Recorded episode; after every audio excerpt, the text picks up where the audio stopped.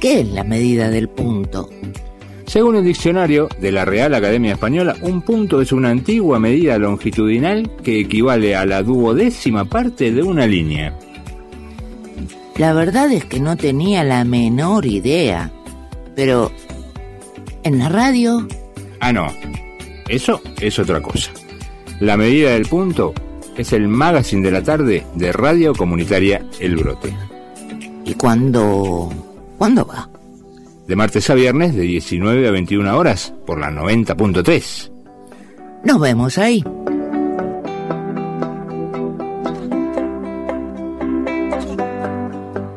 ¿Estamos listos? Mira que ya empezamos. A ver. La medida del punto. ¿Así está bien? No, es horrible, sí, es muy solemne. ¿Y cómo lo ponemos? Ah, la medida del punto. Prueba otra vez. La medida del punto. Ah, ahí está. Dale, dale, que sube la música.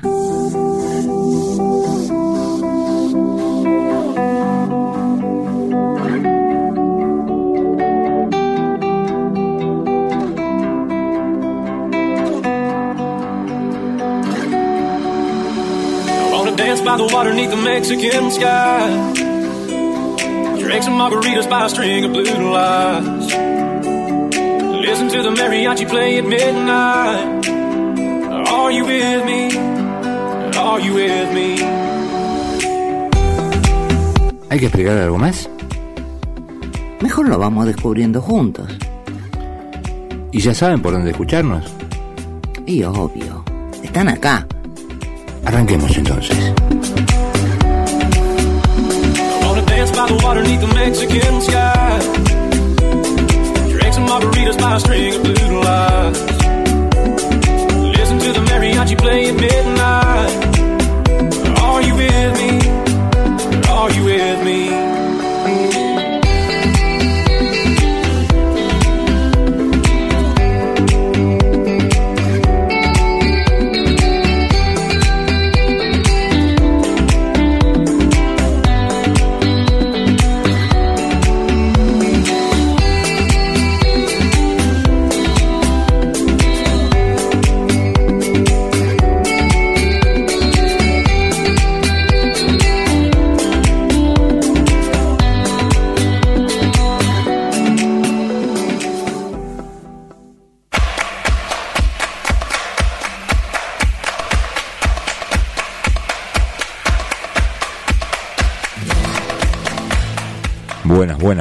Buenas, buenas, y buenas. Aquí estamos en la medida del punto, una nueva emisión, programa 186 que corresponde a este jueves 19 de enero de 2023. Aquí estamos por la 90.3 Radio Comunitaria de Brote, la primera radio comunitaria del Valle de Calamuchita, transmitiendo desde el Centro Social y Cultural El Semillero, desde aquí, desde Villa Ciudad Parque.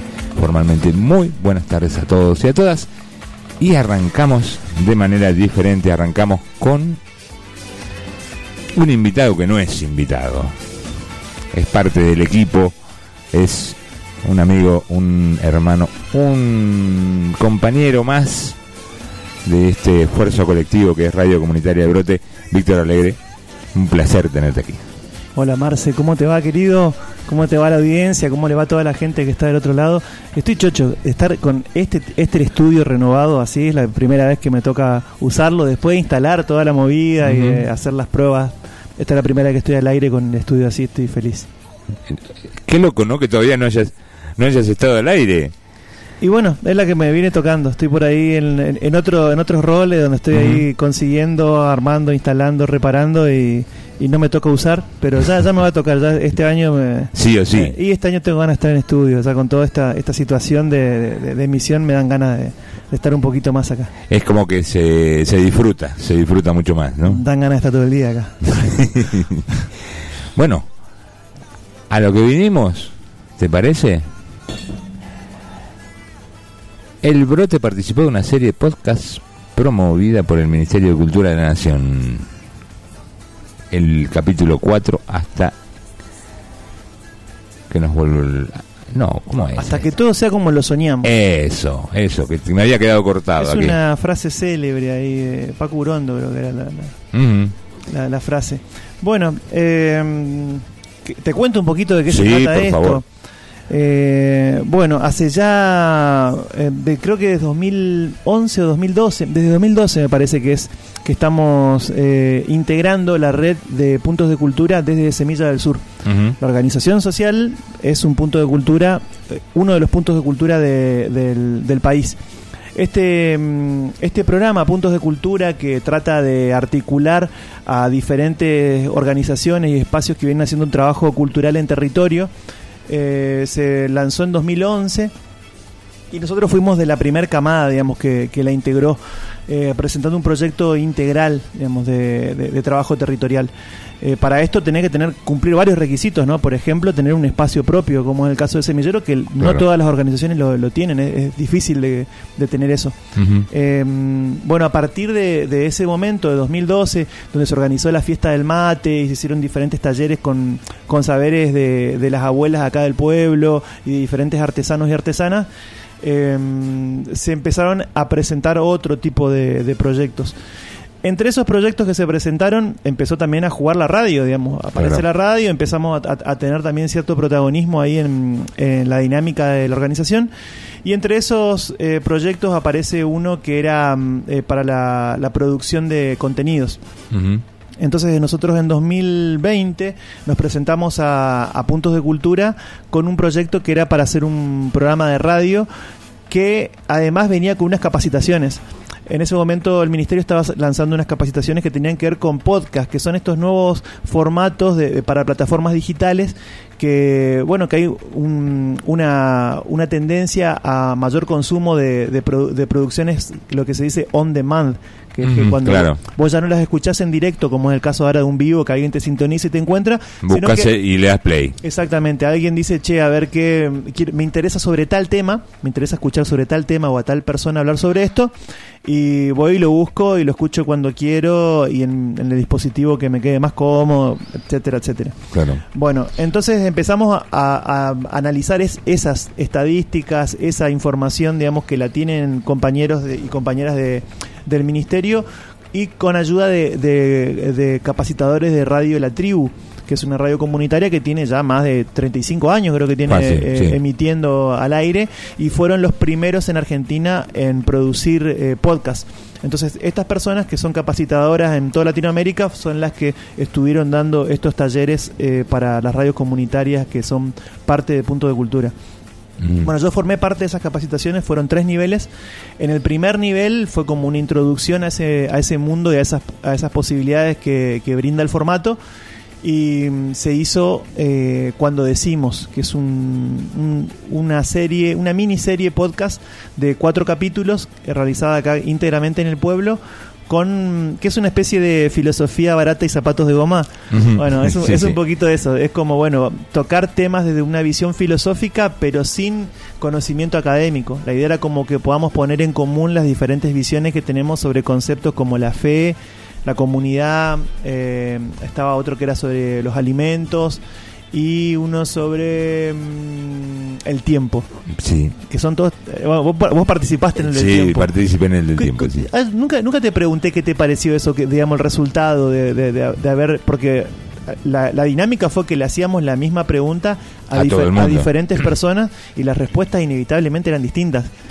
me pareció fantástico y y en ese momento nos había mandado el mensaje Daniela Sí, y y muy astutamente no nos dijo para qué era.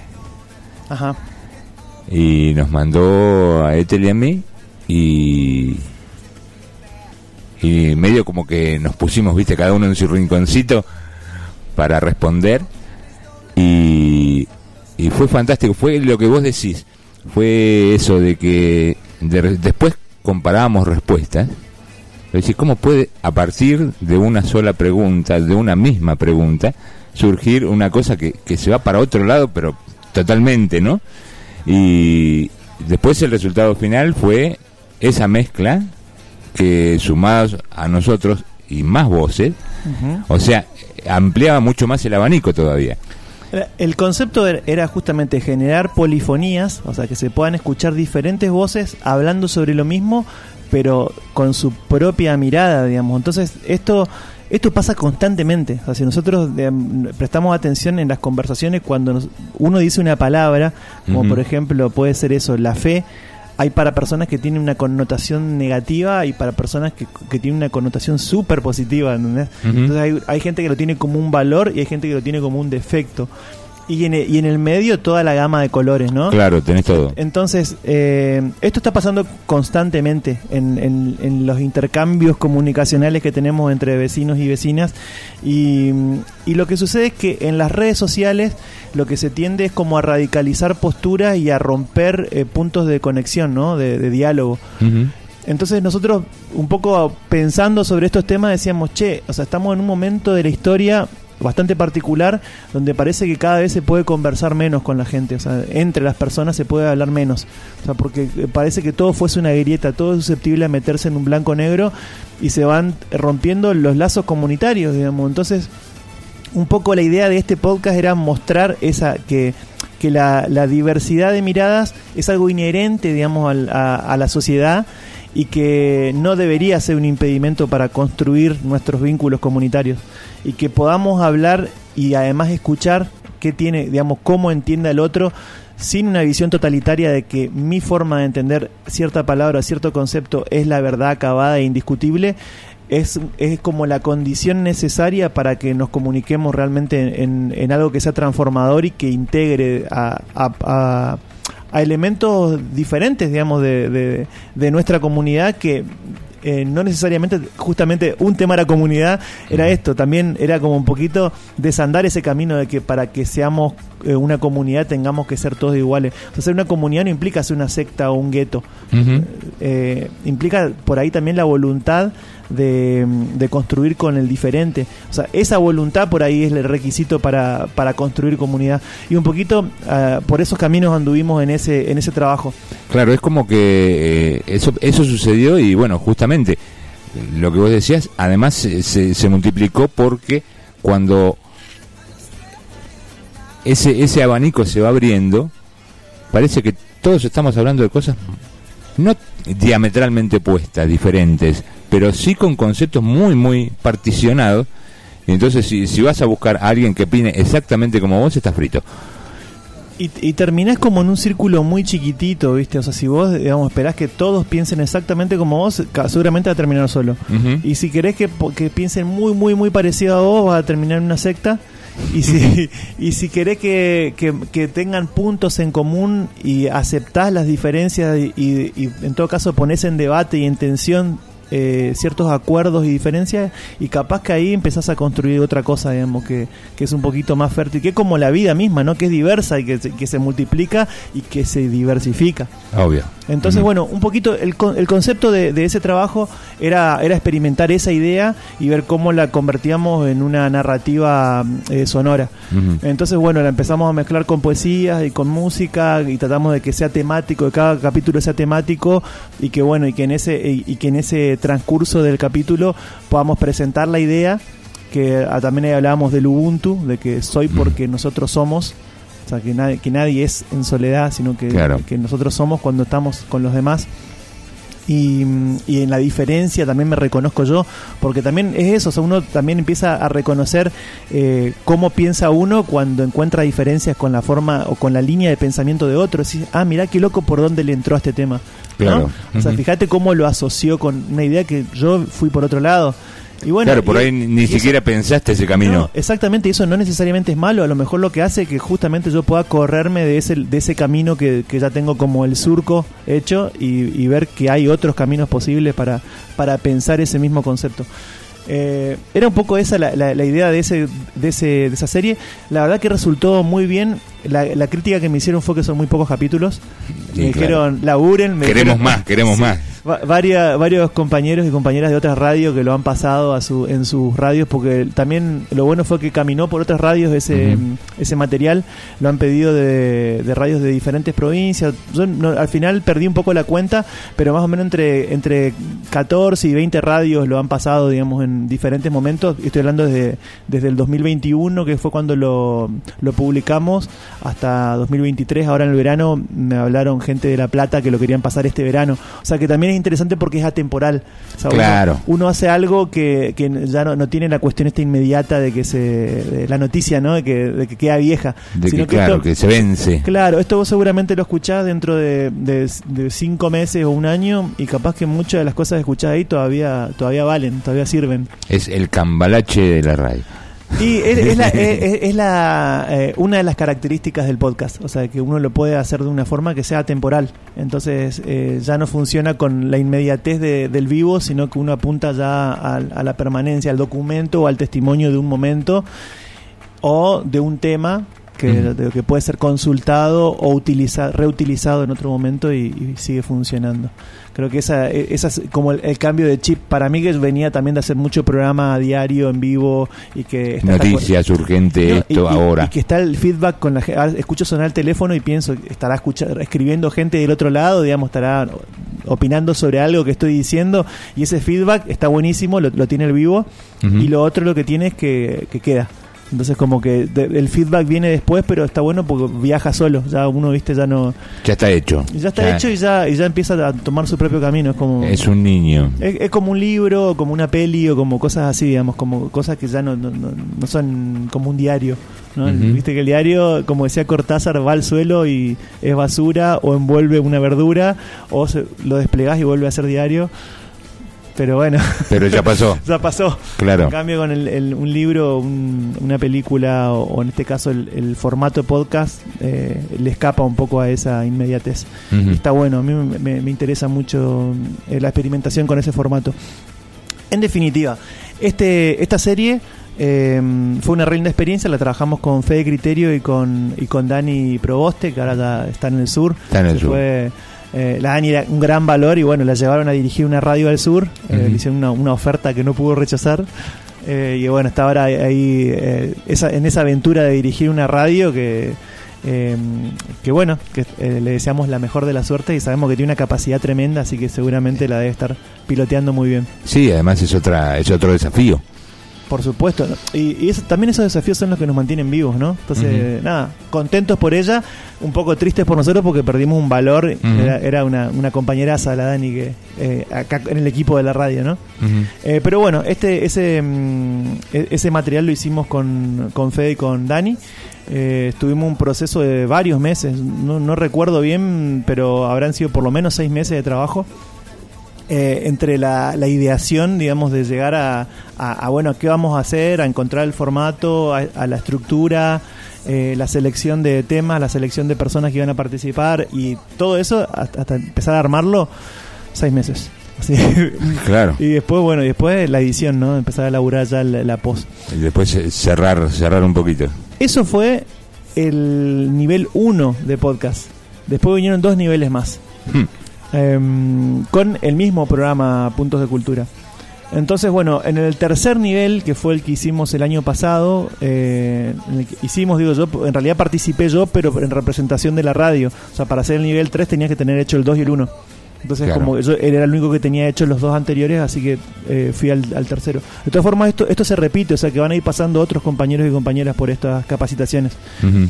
Eh, es más, ya pasó Paulita Rodríguez de Sierra Morena, ya estuvo en el Bien. nivel 1, o sea que seguramente si este año largan el 2, ella puede participar Puede del 2 participar, claro. y otro compañero o compañera el 1. Y también están sacando eh, capacitaciones en foto. Está también muy interesante. Yo no lo pude terminar este año por cuestiones personales de trabajo, pero, pero también muy interesante la, la formación en, en fotoperiodismo que están haciendo. Eh, bueno, con el tercer nivel se propuso eh, que se arme una serie de podcast eh, federal con las radios comunitarias que estaban en condiciones de hacerla. Y mm, tenés un mensaje, ok. No, y me, y me dejas un. Sí. Hacemos un huequito musical, ¿te A ver. parece? Bueno, dale, dale. Voy a poner una versión de Radiohead, Creep, pero versión acústica, a ver qué te parece.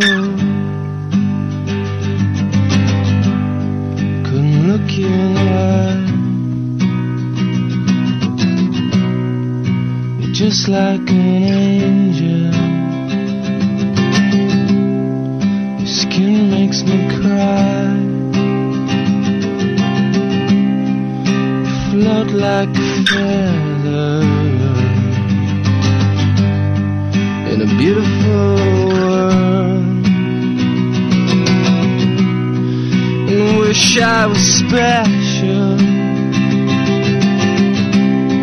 You're so very special. And I'm a creep. I'm a widow. What the hell am I doing here?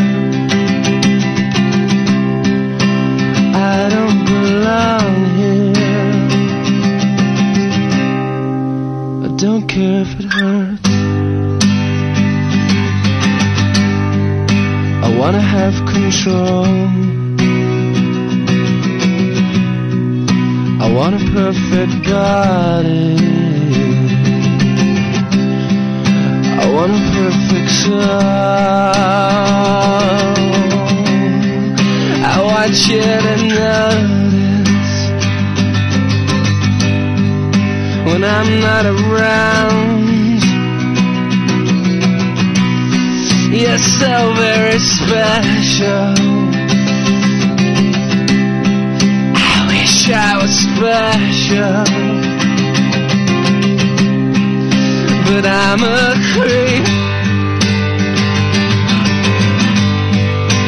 I'm a widow. What the hell am I doing here?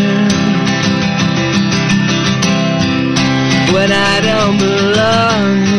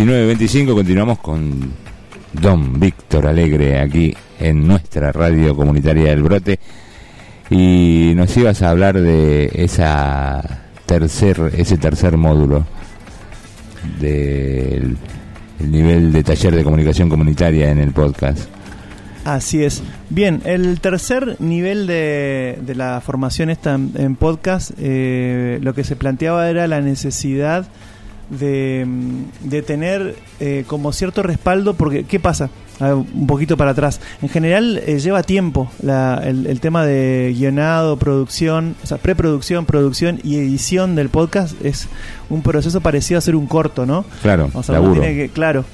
Entonces uno lo, o lo puede hacer, digamos, puede hacer a lo mejor un formato que sea solamente conversaciones con alguien, una cortina y ya, algo como muy despojado y que lo resuelve parecido a lo que es un programa de radio.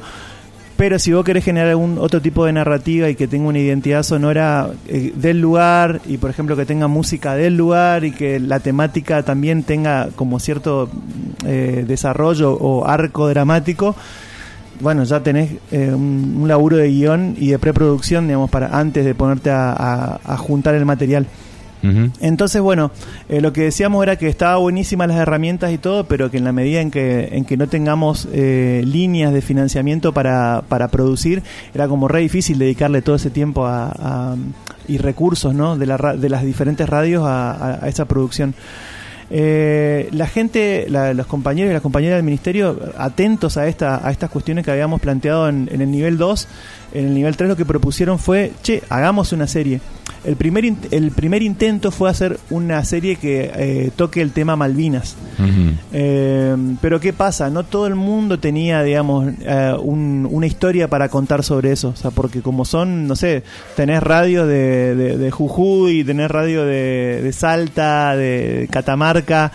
Eh, bueno, o sea, como eh, por ahí uno podría llegar a, a lo mejor a llamar a un excombatiente Ujú. pero vamos a terminar todo medio haciendo algo parecido. Entonces Claro, como sí, que no sí. como que no roló mucho, o sea, eh, algunas radios tenían que sobre todo las que están más ubicadas al sur tenían historias un poquito más Tenían un montón. claro, más vinculadas a, esa- a, a ese mm, a ese capítulo de la historia argentina, pero hay otras otras radios que no no sabíamos bien por dónde encararlo. Entonces, la segunda propuesta fue, bueno, hagamos una serie con historias que estén a nuestro alrededor. Y ahí está un poco el nombre de la serie, que es La historia estaba alrededor y tiene que ver con historias locales de una comunidad coral eh, en, una, en una concepción federal, donde ya las historias no tengan que ver con las grandes historias del país, sino con las pequeñas historias ubicadas en el mapa y esparramadas y contadas por las radios comunitarias. Me, can- me encantó, eh, la historia estaba alrededor, me encantó y me, me produce mucha mucha curiosidad el tema de la comunidad coral. Y la comunidad coral, vos sabés que lo loco es que tiene mucho que ver con lo que te contaba antes de cuando decimos, o sea, la concepción es muy similar. Eh, lo interesante fue que nosotros cuando hicimos, cuando decimos, no fue un tema que se haya tocado dentro del, de- de, mm, del nivel 2 o el nivel 1, esa, esa forma de trabajar. Eso fue algo que veníamos trabajando con Fede y con Dani, eh, esta idea de, de- de- de la polifonía y, y- y de cómo lo íbamos a construir y todo, era como, cómo íbamos a encontrar el formato, tenía que ver con una cuestión más nuestra.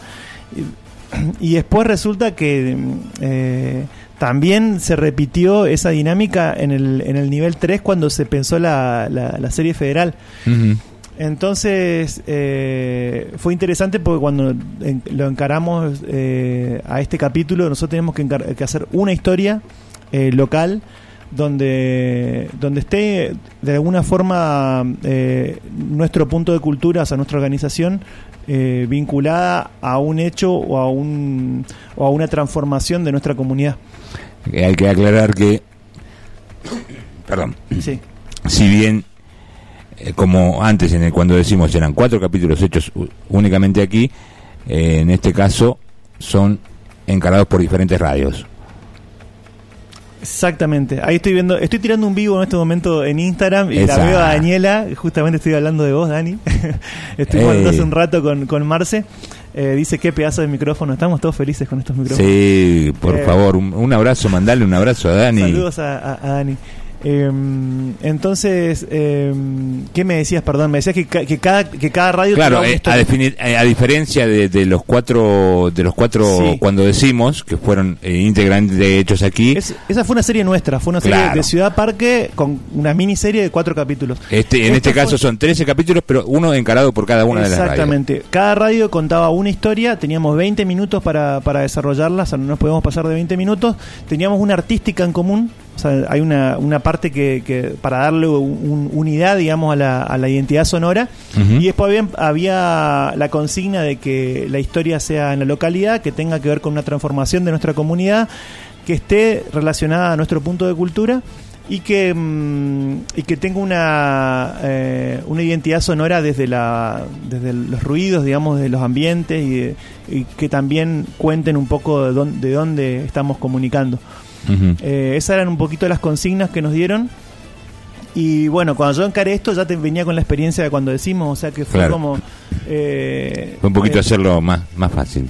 digamos, fui el primero en terminar, o sea, fue que, como porque ya sabía cómo, cómo encararlo, o sea, ya sabía Ujú. cómo ordenar el material, cómo pensar el guion y todo por la experiencia previa. Claro. Y entonces, como que el proceso que hicieron otros compañeros, yo ya lo había hecho el año anterior con, con Dani y con, y con Fede. Claro. Así que ah, eh, tenía como medio allanado el camino. Y también ahí nos, otra vez te vuelvo a mostrar cómo cuando, cuando uno va ganando experiencia en ciertas cosas, es como que se te hace más fácil y te, lleva menos tiempo resolver. ¿no? Claro, claro, claro. Eh, sí, lo sí, que sea, digo, en, lo- en cualquier Porque cosa. el, el- el- lo- siempre decimos, lo lo difícil es dar el primer, el primer paso. Una vez que está la inercia, Sí. ya caminando, y el segundo, y el tercero, y el cuarto paso es más fácil.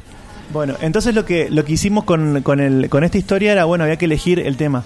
Lo primero que, que hicimos fue hablar con, con los, los compañeros de Semilla del Sur, porque el punto de cultura es Semilla del Sur. La radio está dentro de Semilla del Sur, entonces como que la, la, la idea de qué vamos a contar, qué historia vamos a contar que, que represente al punto de cultura, lo hablamos en la Asamblea Semillera. Ujú. Y para los compañeros y las compañeras de la asamblea eh, era muy importante, era como un hito eh, la lucha que se tuvo contra las fumigaciones acá en el Sí. pueblo. Eh, yo eh, también lo veo así, o sea, es, es más, hemos cubierto de diferentes formas ese tema, pero sentía que era como una historia que ya había quedado bastante atrás y que, mm, y que ya la habíamos contado varias veces. Entonces le quería dar una vuelta de tuerca a eso, ¿viste? Y lo que la forma que encontramos de darle esa vuelta de tuerca fue eh, vincularlo al proyecto socioambiental que está hoy en el pueblo. Claro. Entonces era un poco hacer el camino a- hacia atrás de, de, de dónde estamos hoy, pero de dónde venimos, digamos, por qué estamos acá hoy Claro. cuál fue el caminito que hicimos para llegar a este, a- a este lugar donde no es que llegamos a un lugar, sino que se están desarrollando un montón de proyectos que tienen que ver con la soberanía alimentaria, con el ecoturismo, con la educación ambiental. Eh, Digamos que este es otro mojón en el camino de un camino que sigue. Eh, yo, o sea, lo, lo que mm, lo- a- arranca un poco el, el- el- el podcast contando que en, el, en la escuela primaria acá en la, en la Luti empiezan a recibir eh, alimentos eh, producidos en el polo agroecológico pueblo del pueblo. Ujú. Eh, esto es incipiente, se estará haciendo una, una producción más extensiva para que alcance, porque la producción que demanda es mucha y por lo pronto es como que cada tanto se cosecha y se lleva a la escuela eh, para que forme parte de la, de la alimentación de los chicos. Eh, esto simbólicamente sobre todo tiene mucho, para mí mucho valor y me parece que es un camino, marca un rumbo, o sea, que- de que quizá de acá a unos años ya la producción pueda venir que sea íntegramente producida regionalmente y que para mí es la forma en la que eh, en la que podemos pensar la soberanía alimentaria digamos en la producción regional eh, no, no en la en la ecoaldea metida en la montaña digamos sino como viviendo donde vivimos como con los vecinos que tenemos y en, en el contexto en el que estamos dentro de la sociedad dentro de porque to- estamos todos dentro del sistema Absolutamente. pero transformándolo digamos produciendo produciendo alimentos desde las regiones para el consumo de nuestros propios vecinos y vecinas Y mira si es, si es fundamental el- esa transformación que se ha dado, que de, de los campos fumigados se llegó a, a- al tratar la tierra como para que eh, pueda ser productiva nuevamente, a esto, ¿no? Exactamente. Y bueno, y ahí un poquito es, es el, el hilo conductor. Es el polo agroecológico está ubicado en un lugar donde hace no muchos años atrás se fumigaba eh, con, eh, con glifosato y otros venenos y se producía cierto conflicto entre productores y, y vecinos y vecinas. Entonces, bueno, ¿cómo, digamos, eh, hoy por hoy ese lugar produce alimentos para el comedor de la escuela de, de nuestros chicos y antes lo que producían eran eh, abortos espontáneos y, Y enfermedades. y- y enfermedades para la población. Entonces, bueno, ¿cómo es que un uno de los tantos pueblos fumigados del país cambia el paradigma y empieza a, a- a- entra esta transición, digamos, hacia la agroecología o en este camino hacia la soberanía alimentaria y la producción regional? La idea era que, que el, que, que el podcast cuente en 20 minutos eso, que es dificilísimo, o sea, es imposible contarlo. Sí, sí, sí. Eh, ya de por sí era, era, era imposible la tarea, pero bueno, queríamos Sí, eh, el achicar es el tema. achicar. achic- Ujú. es, es muy difícil, digamos, el, el recorte eh, es tremendo porque si a vos te ponen una hora, una hora no te alcanza y si te ponen 20 minutos, 20 minutos no te Tampoco, alcanzan. obvio. Entonces, como bueno, eh, uno más o menos pone sobre la mesa el material y tenés que empezar a decir, bueno, esto queda afuera, esto lo saco, esto lo saco, esto lo saco. ¿Se entiende? No, bueno, entonces esto lo tengo que dejar Claro. y esto tengo que. Y, y entonces uno empieza como a experimentar a ver cómo funciona narrativamente y si se entiende lo que uno está contando o no. Claro. Eh, ese fue el trabajo. Eh, quedaron 20 minutos de, de una historia contada también de una forma polifónica. O sea, hay varias eh, personas que, que el- habla Luciana, que es la directora de turismo, Ujú. habla Georgie, que hoy por hoy es la presidenta de, de- de nuestra asociación civil, pero que en su momento era una vecina más que estaba lindada con el campo sur y tenía el- eh, ese conflicto, digamos, eh, cotidianamente. Eh, habla Pablo, que hoy está encabezando el, el, gobierno comunal y que es quien está, digamos, llevando adelante est- este proyecto socioambiental que nace acá en, en este, en este espacio y en esa lucha. Y mm, hablan niños de las escuelas que están recibiendo educación ambiental. Eh, se escuchan también, hay material de archivo de peleas que se tenía con la policía en ese momento, porque la policía siempre estaba del otro lado del alambrado y defendiendo los intereses económicos frente a la salud pública. Suele pasar. Bueno, digo, o sea, es como que eh, todos esos conflictos eh, están ahí esbozados, no, no se puede profundizar a lo mejor, porque también hemos recibido críticas de que hay cosas que no se dicen y que...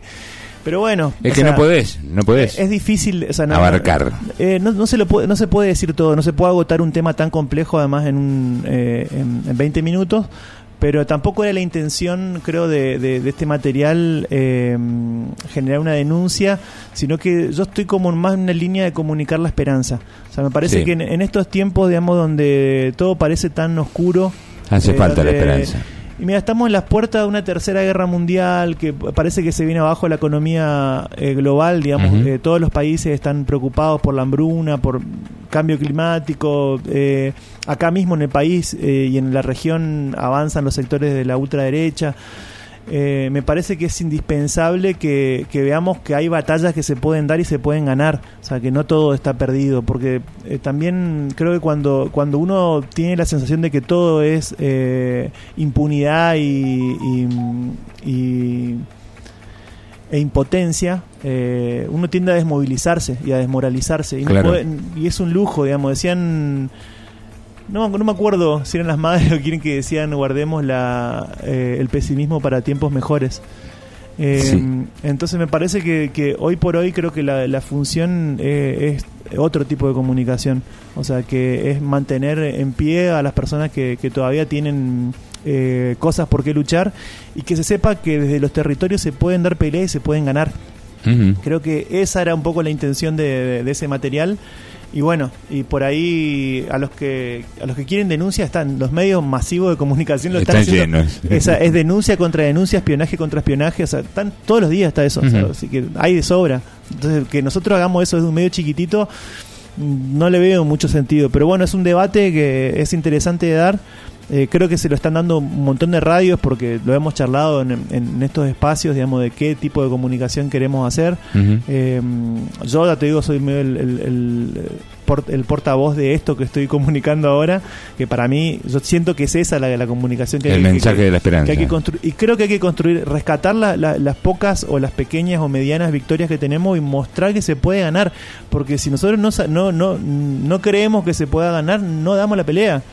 Claro. Entonces es sí. como que eh, no, no basta Pero- solo con denunciar y decir estos son es todo impune y son todos corruptos y todo bueno y qué hacemos entonces nos vamos En- nos vamos al país qué hacemos Declamar y ya está. Levantar el dedito es muy fácil. Ponerse a trabajar es más difícil. así es Así que. Y bueno, contanos dónde podemos escuchar cuando decimos y dónde podemos escuchar todos los episodios de eh, La historia estaba alrededor. bueno para empezar en el brote.org hay una pestaña que se llama podcast y ahí está uno puede escuchar la serie entera de las dos. O sea uno puede escuchar los 13 capítulos de la historia estaba alrededor o los cuatro capítulos de cuando decimos esa es para mí la base y estaría bueno porque a medida que tenemos tráfico en nuestra página nos permite también eh, mostrar números y poder eh, darle sostenibilidad económica a la página. O sea, en la medida que tenemos más tránsito por la página, tenemos más posibilidad de poner banners y, y hacer sustentable el proyecto. Como se dice, para que crezca el, el algoritmo. Para que crezca, claro, sí, lo- los números de la página hacen que nosotros cuando vamos a hablar con un comerciante o con alguien le podamos decir, che, mirá, tenemos tanta cantidad de visitas por mes, eh, o sea, sirve acá tu auspicio, o sea, que le mostramos algo que la gente ve. Entonces está bueno que se Mm. apoye de esa manera y ir primero que nada a la página de Brote.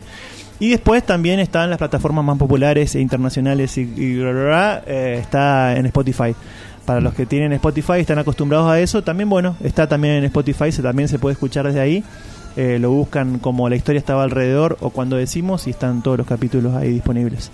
Bien, entonces. Ah, perdón, y, la, y el- el- la segunda, se- la, eh, la historia estaba alrededor también está en el sitio Identidades, que es el sitio oficial del ministerio, y que son compañerazos que tienen la mejor con nosotros, así que también... Hay eh, que darle manija también. Totalmente, totalmente. Que también crezca ese espacio porque ahí uno se pu- puede encontrar un montón de proyectos que no te los encontrás en otros lados. O sea, que tiene que ver con bibliotecas populares, con murgas, con espacios de teatro, con un montón de, de, Y- de puntitos de cultura que están por, por todo el país. Y muy variados, además. Y muy variados en sus proyectos y en su forma y en sus lógicas y está bárbaro. Bueno, entonces primero que vengan a www.lurate.org, después que vayan a Identidades y después si les queda un ratito Eh, que vayan a. Spotify. Como quede más cómodo, pero yo, eh, la lista preferentemente es esa. Sería así. Víctor Alegre, un placer tenerte aquí y ya vamos a tener otra oportunidad para charlar de otros temas. Y otros temas. Hoy vas, no, no vas a estar... Es, es la primera vez que me invitás, eh, te tengo que decirlo. Hace no sé cuántos años que estamos trabajando, y la- así que te agradezco la invitación. y yo te agradezco que hayas venido. Y, y bueno, y, y poder estrenar estos micrófonos que estaban ahí ponderando desde las redes, realmente una, una hermosura el estudio como está, dan ganas de estar todo el día acá transmitiendo. Así que bueno, vamos a seguir ahí poniéndole a- a- al espacio para, para que siga creciendo. Hoy no te vas, porque te vas, Ajá. pero no- nos queda la nota sobre Expo Robótica que hiciste ayer. Ah, sí, muy bueno lo de ayer. Muy, muy bueno lo de ayer. Eh, bueno, ahí la, la escucho, la escucho desde casa. porque lo vamos a poner en un ratito y bueno, vamos a hablar de eso también. Así que, eh, evidentemente, eh, tu presencia sigue Eh, permanente. En el éter del, del ciberespacio. Gracias, Víctor. Bueno, gracias a vos, Marcel.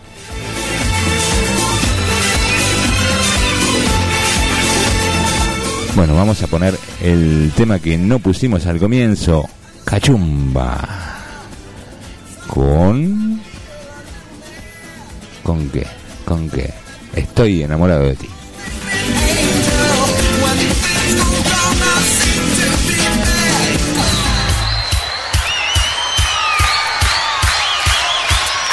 Arriba las palmitas. Fiesta, fiesta en el Super Deportivo.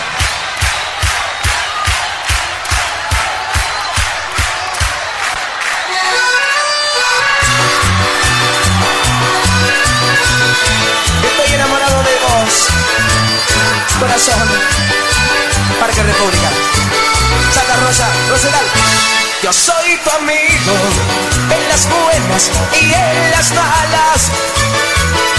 Y te acompaña todo mi ser, vaya donde tú vayas. Quiero que sepas que yo me estoy enamorando de vos. Y espero que alguna vez, espero que algún día me des tu mano. Vamos todos, estoy en fuerte. Y te daría el placer y te daría el amor que yo guardo en el alma. Estoy enamorado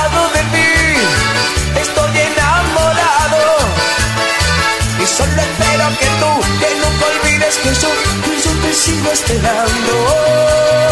Yo quiero hacerte el amor, y quiero hacerte olvidar de todos esos hombres que te usan por diversión. Ay, ay, ay, ay, ay. Arriba las palmitas. Parque Futura.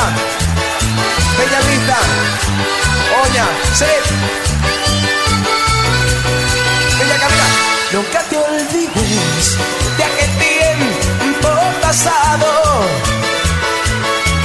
repetías, era tu hombre que no me olvidarías. Que cada amanecer, al caer la luna, ella te contará cuánto te extraño, cuánto te espero. Estoy enamorado de ti.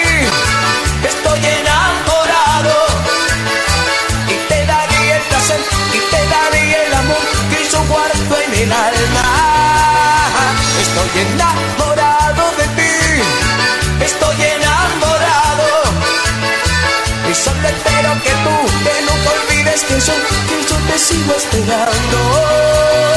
Yo quiero hacerte el amor.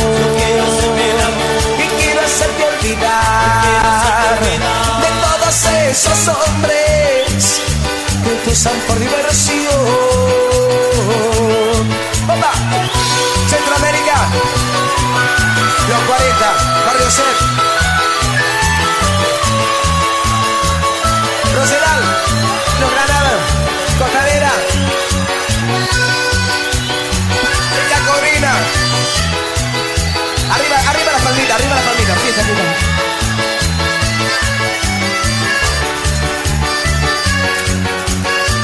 Los plátanos, vamos todos. Estoy en la. Fuerte. Y te daría el placer y te daría el amor que yo guardo en el alma. Estoy enamorado de ti. Estoy enamorado. Y solo espero que tú, que nunca olvides que yo, que yo te sigo esperando. Yo quiero hacerte el amor. Y quiero hacerte olvidar de todos esos hombres que te usan por diversión.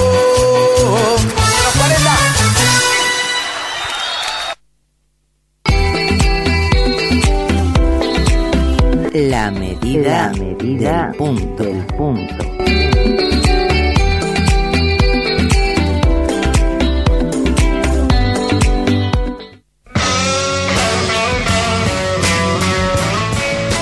¿A quién estamos escuchando? 1948. Tengo 1946. Sí, 1946.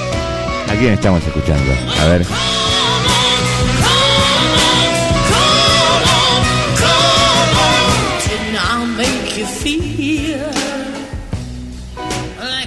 ¿Con ese grito no la sacaste?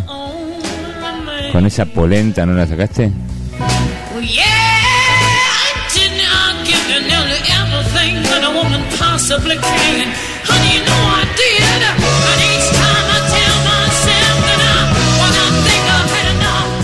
O la sacaste o no la sacarás nunca.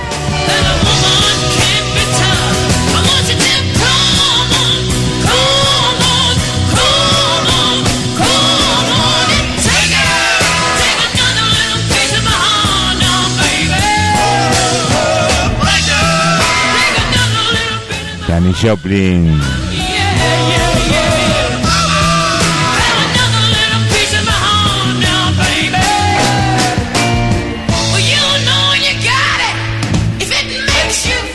La verdad que últimamente estamos, estamos cuando tomamos esta, esta decisión ejecutiva de um, vestir esta sección de efemérides musicales con, con temas de los intérpretes,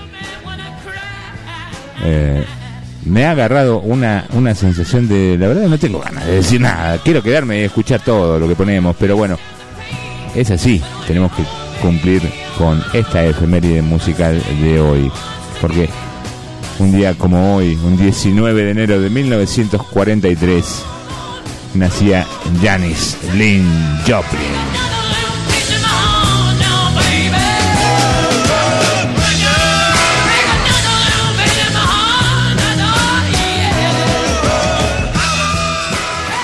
Falleció lamentablemente el 3 de octubre de 1970, 27 años. Fue una cantante estadounidense de rock y blues, siendo un ícono hippie y de la contracultura de la década de los 60. Considerada por la crítica especializada uno de los mejores y más influyentes artistas de todos los tiempos y la primera mujer estrella del rock and roll. Sus discos se encuentran entre los más vendidos dentro de la industria musical. Como te decíamos, falleció a la edad de 27 años, solo un par de semanas después que otro gran músico y amigo estadounidense, Jimi Hendrix, falleciera, que también lo hizo a los 27 años.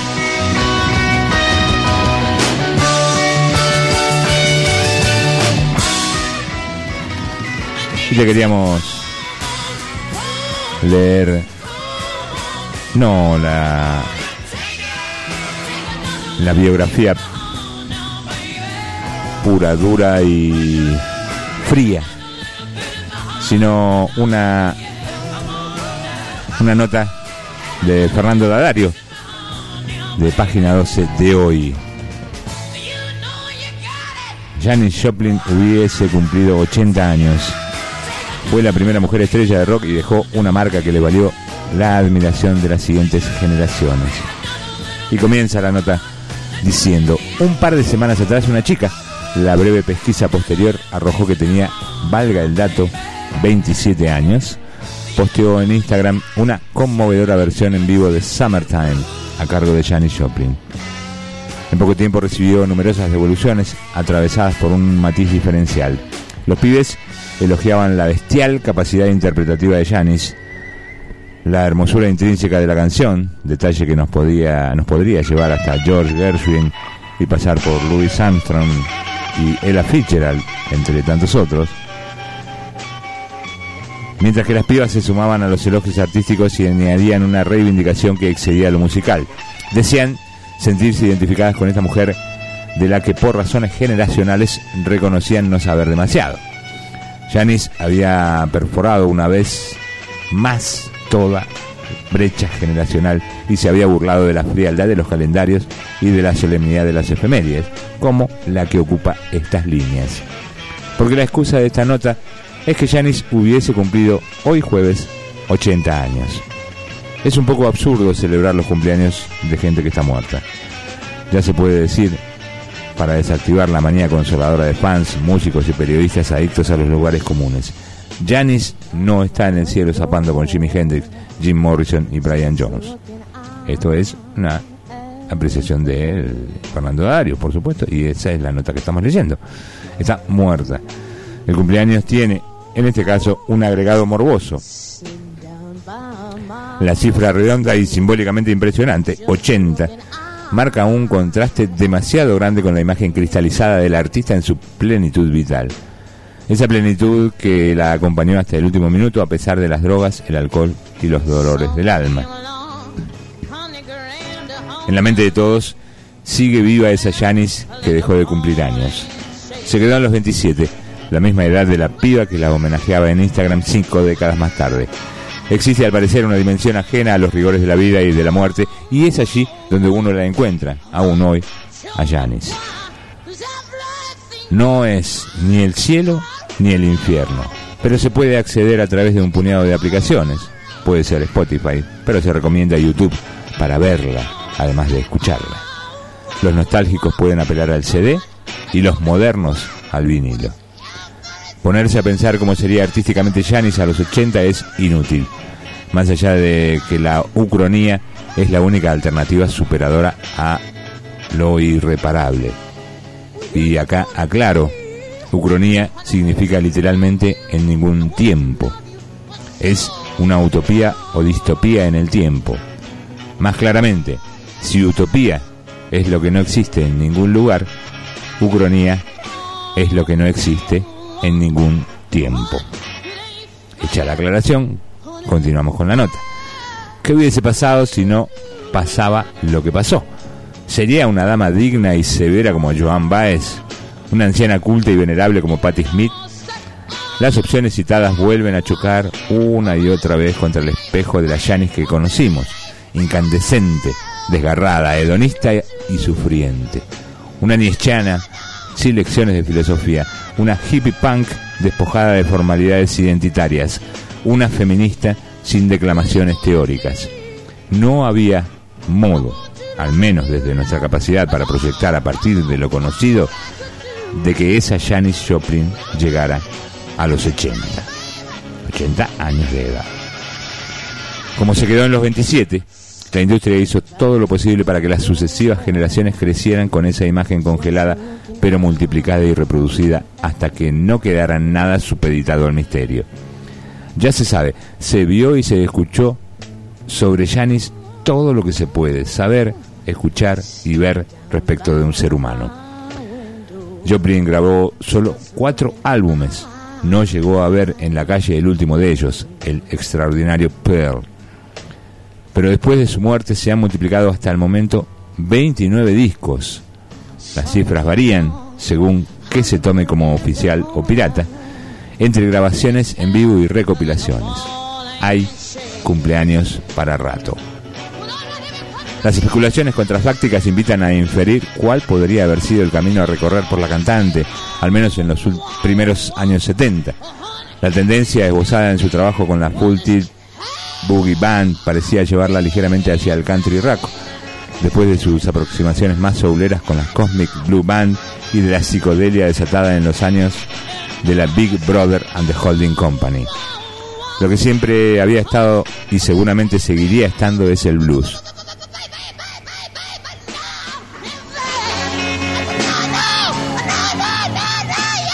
Porque el blues, como karma y atributo existencial, la atravesaba en cuerpo y alma. Lo que resulta aún más difícil de aventurar retrospectivamente es el modo en que se hubiese desarrollado su vida en los años que la sobrevivieron, cuando, al menos en términos contraculturales, se dictaminó que el sueño había terminado. ¿Qué hubieran hecho con ella los punks, los darks, los raperos? Ojalá hubiese tenido Janis la oportunidad de reciclar sus excesos o de estirar un poco más ese último designio de la fatalidad que la perseguía, para que la pudiéramos seguir en su gira, pero quizá ese sea un planteo egoísta de quienes la admiramos. Janis buscaba desesperadamente la felicidad, pero no era feliz. Hacía el amor con 25.000 personas a la vez en escena y después dormía sola, según su célebre autodescripción. Quizá haya exagerado o haya sido al revés. Janis dormía con miles de hombres y mujeres, pero estaba sola arriba del escenario. En ese caso, tal vez fuera aquella soledad atroz, ese vértigo inmanejable, lo que la hacía cantar como nadie. Hoy, millones hacen el amor con ella mientras la escuchan y la celebran, pero ella no está. ¿Quién está más solo?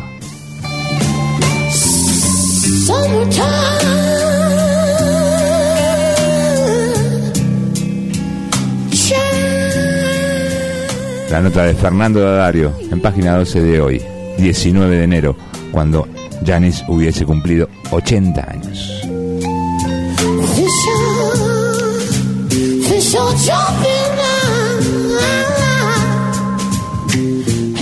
Y de vuelta. Normalmente elegimos tres temas para poner, para que rolen mientras. Ahora escuchamos esta música de fondo y y me dan ganas de escucharlos todos los temas. Pero bueno, los vamos a dejar con este tema. No este Summertime, sino el próximo. Un clásico para mí, lo más impresionante de todo lo impresionante que hizo Janis Joplin. Cry Baby.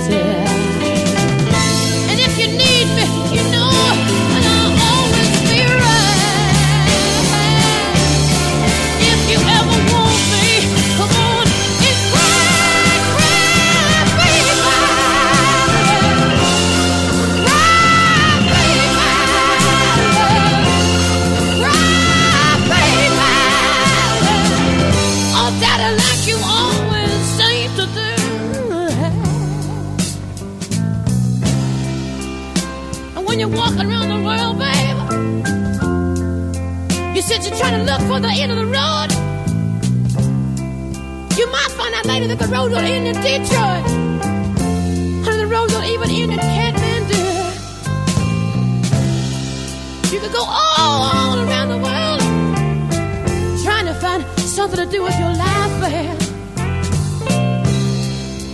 When you only gotta do one thing well. You only gotta do one thing well to make it in this world, man.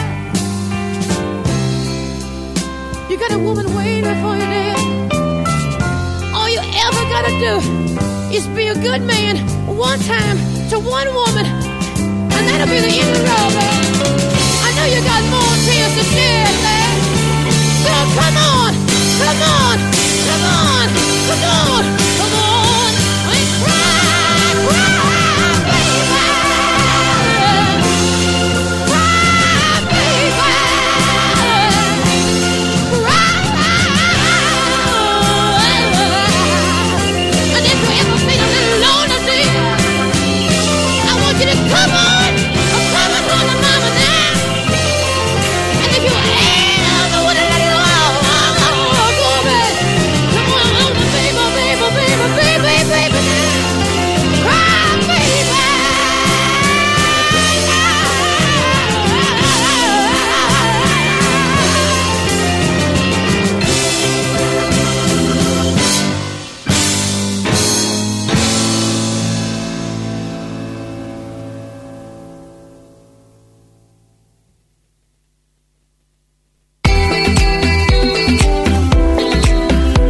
medida, la medida del punto.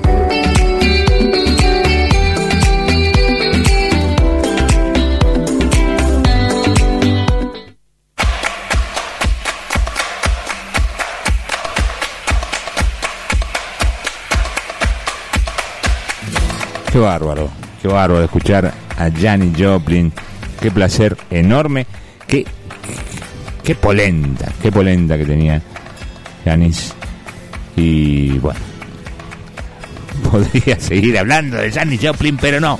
Tenemos que seguir 20 y 4, no, 3, 23 minutos aquí en Villa Ciudad Parque y en toda la Argentina con algo que ni siquiera mencionamos hoy, la temperatura. 27 grados la temperatura actual con una sensación térmica de 28 grados y te digo que se nota, ¿eh? Se nota, se nota porque está calientito todo. Bueno, como te decíamos y como hablábamos cuando estaba nuestro compa Víctor Alegre aquí, vamos a hablar de la Expo Robótica, un cachito nomás, y vamos a pasar la nota que hizo Víctor ayer. Este miércoles se llevó a cabo, o sea, ayer, la primera Expo Robótica en Villa Ciudad Parque. La propuesta contó con muestras de impresión 3D en vivo, actividades de reciclado de componentes electrónicos, cancha de fútbol robótico, pistas de disciplinas de triatlón, de robótica y distintos desafíos tecnológicos con robots como Sumo. Tuvo una alta concurrencia de niños, niñas y familias enteras de nuestro pueblo y la región que aprovecharon para experimentar nuevas sensaciones y acceder a interesantes conocimientos. Reconociendo que transitamos la era del conocimiento y el aprendizaje de usos de la tecnología de información y la comunicación, la programación y los conceptos de construcción y operación robótica son imprescindibles para las nuevas generaciones. El éxito de esta nueva idea que llegó para instalarse combina los sabores y el entretenimiento, perdón, los saberes. Tengo hambre, parece. los saberes y el entretenimiento, simbolizando otra manera de construir una comunidad a través de la educación, tarea inalienable del Estado comunal. Sumado a ello, apostamos a la puesta en valor de los espacios públicos y a la apropiación de los mismos como propios, dado que el evento se desarrolló en la Plaza del Bosque en un marco inigualable de participación comunitaria y encuentro entre vecinos y vecinas que generaba a su vez la integración social. Así que bueno, esto fue así finalmente.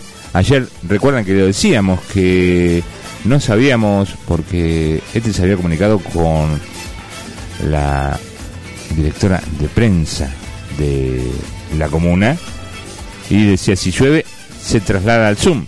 Entonces nosotros le dijimos, bueno, vayan al Zoom o a la plaza o vayan a la plaza o al Zoom, depende de dónde vengan y les quede más cerca uno u otro y si está quédense y si no sigan para el otro lado.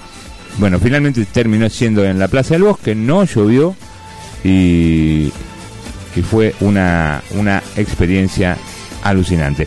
Tengo que aclarar además, porque mm, me, llama, ustedes lo van a escuchar sobre el final de la nota que, que hizo Víctor, que además es un video que pueden encontrar junto al resto de la nota de Víctor en www.elbrote.org que sobre el final se van a escuchar voces y uno se imagina porque qué sé yo al menos me pasa a mí porque uno tiene más tiene muchas películas encima y entonces lo que se imagina es sobre el final sí una una batalla entre robots para a muerte hasta que se rompan todos los robotes y obviamente que no obviamente que no es la, la idea pero para que quede claro también porque la idea es justamente divertirse disfrutar aprender y no violencia ni romper ni nada sino que la batalla de sumo era reventar un globo que tenía el otro robot. Y me encantó, me encantó como le dieron un, giro de, de tuerca a esa sensación de que no, de los que vimos muchas películas violentas, teníamos la idea de que cuando se enfrentaban dos robots era hasta que uno era masacrado. Nada, nada que ver. Bueno, escuchamos Expo Robótica 2023 en Villa Ciudad Parque a cargo de nuestro cumpa Víctor Alegre. Hola, ¿qué tal? Buenas noches. Mi nombre es Gonzalo Monsalvo, soy profe de robótica y estoy trabajando actualmente en la comuna de Villa Ciudad Parque como profe de robótica.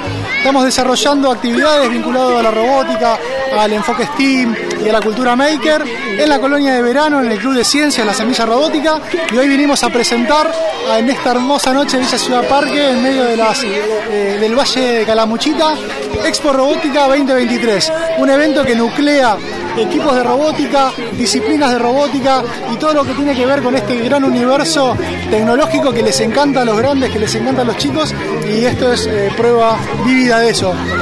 En este momento se están desarrollando algunas disciplinas de los torneos clásicos de robótica, como es el triatlón de robótica, sigue línea, sumo, despejaria.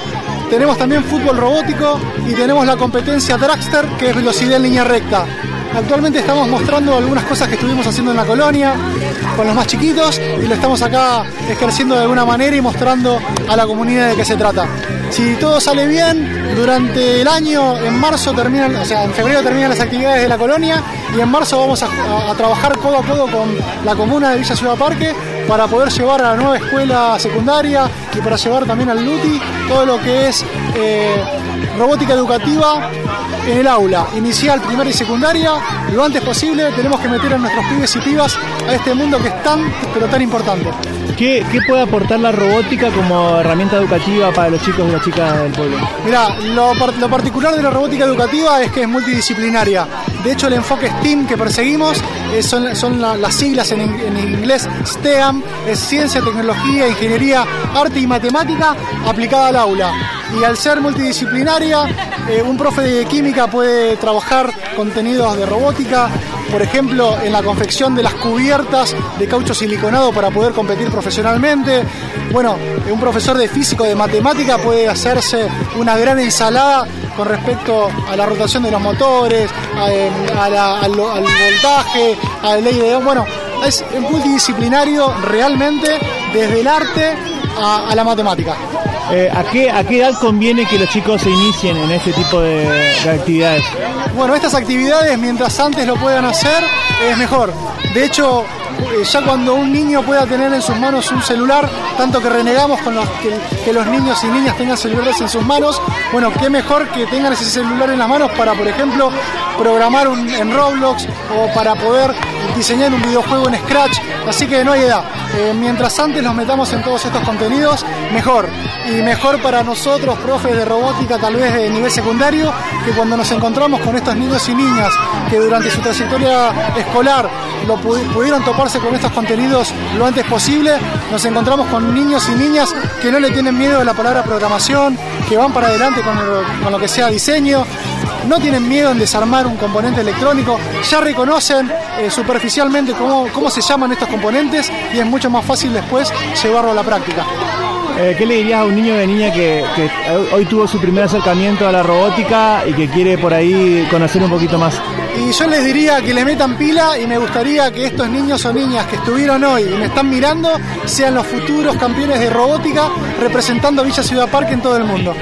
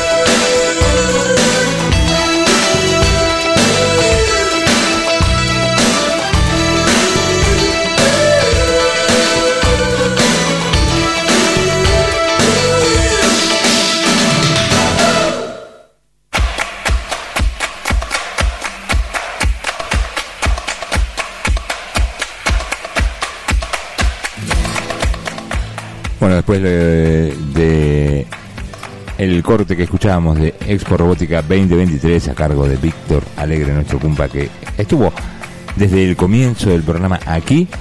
Escuchábamos luego a Fito Páez bailando hasta que se vaya la noche.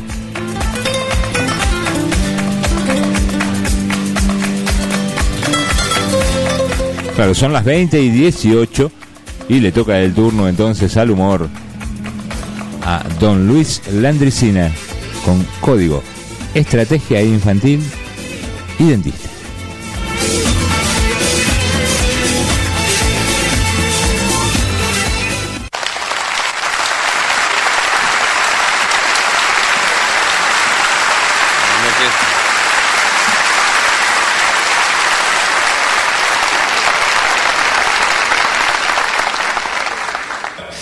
Y yo soy un charlista, un charlador de cosas que tienen que ver con nosotros, un repaso amable sobre los tiempos presentes y los, y los que ya pasamos. Y ustedes dirán, ¿por qué los que ya pasamos? Porque la identidad también hay que entrar a rastrearla del lado de los abuelos, este, y más allá también. Y un poco con idea de que los jóvenes o los urises que estén en, en, la sala, que yo no veo porque estoy como para declarar, acá no veo nada para el otro lado, eh, no pierdan de vista el respeto que se merecen este, y que nosotros le debemos a la gente mayor, ¿no?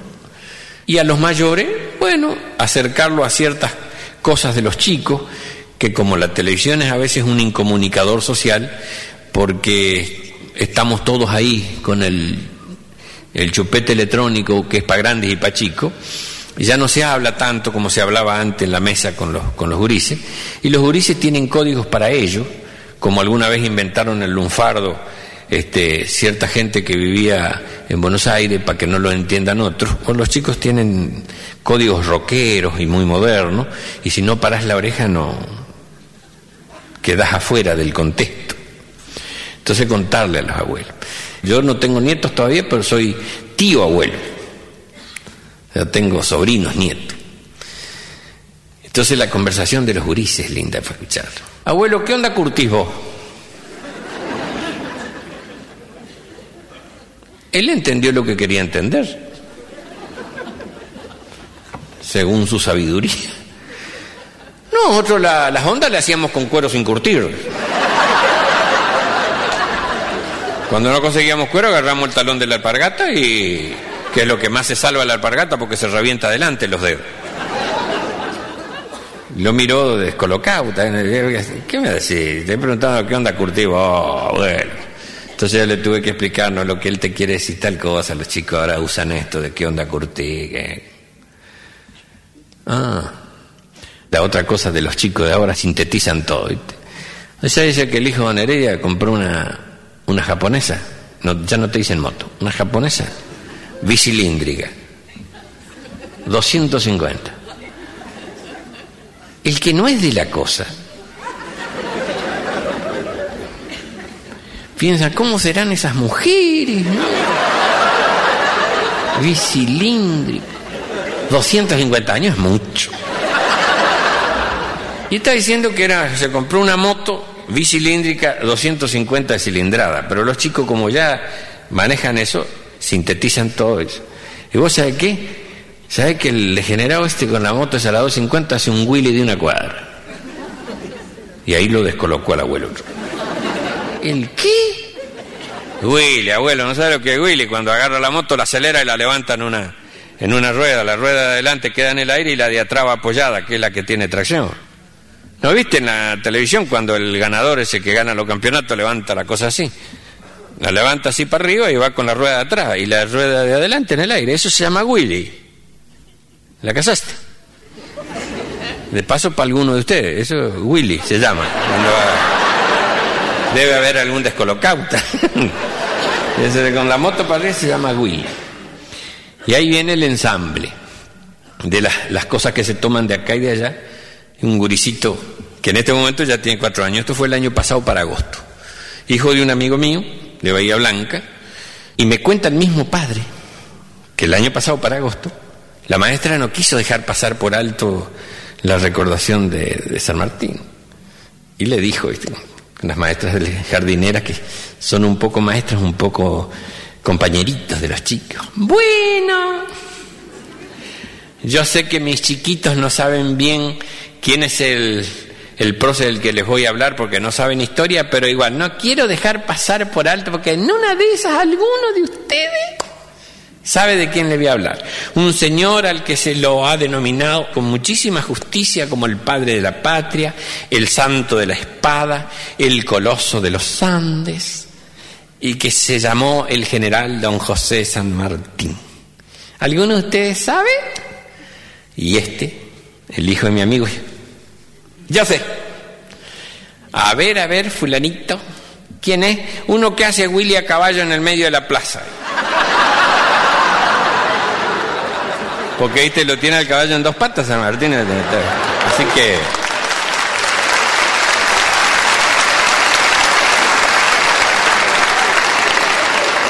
Los chicos mezclan todo. Me contaba Fernando Ciro, mi compañero de trabajo ahí en, en la estación, programa que se han perdido hoy. El doctor Beoya Campo, ¿viste? Ciro. Me contó de, bueno, un chico de 9, 10 años, hijo único, cuyo padre era viajante de comercio, había salido de viaje, entonces dice que le comenta a la madre, mamá, dice, eh, eh, papá, dice, ¿cuándo mm, vuelve? Y bueno, el papá recién se fue, empieza la gira de ventas y bueno, en una de esas nos da la sorpresa, viene el fin de semana, pero si lo agarra lejos, que no le conviene ir, volver acá y volverse a ir, entonces se queda por allá y viene el otro fin de semana. Ah. Entonces, ya que él no va a estar, mamá, ¿no querés que juguemos que yo era el papá y vos era mi señora? En vez de ser mi mamá, al papá y la mamá, pero yo soy el papá. Bueno. ¿Y cómo querés que juguemos? Y yo voy a hacer todo lo que hace el papá. ¿Y cómo empezamos? Espera, y se, se pone la bata y se viene a sentarse en eso. Llévame unos mates, vieja. Me pareció gracioso la mamá. Dice, bueno, seguimos. Y bueno, ¿con qué querés seguir jugando? Y bueno, cuando estás llevando mate a papá, ¿qué le preguntás? Ah, claro. Viejo, ¿qué querés comer hoy al mediodía? ¿Viste? Ahí está. Entonces yo te contesto. Yo, tiene que ser todo como el papá y la mamá. Bueno, vieja, a mí me gustaría comer un pollito al horno con papitas doradas. Pollito al horno, entre semanas. Vos me preguntaste, vieja. Yo te digo lo que quisiera comer. Vos, está bien. Entonces la vieja hace la papita al horno.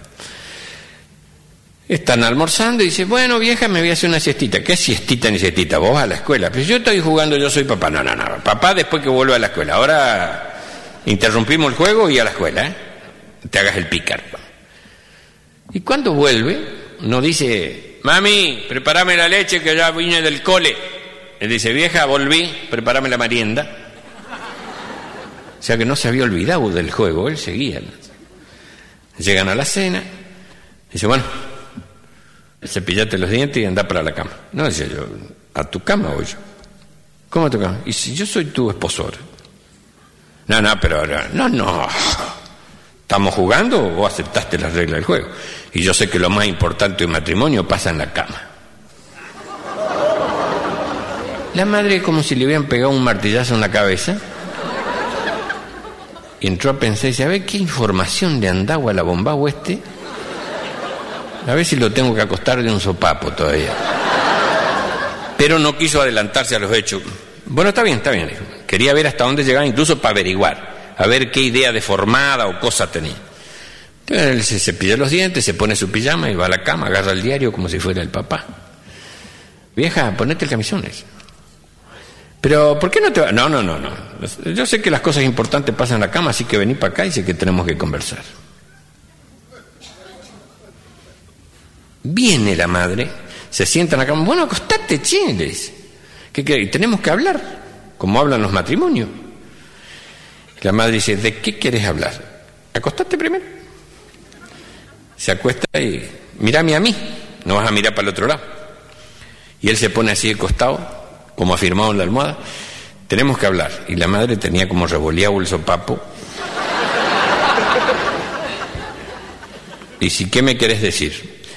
Mira, vieja, ¿qué te parece si le compramos la bicicleta al chiquilín?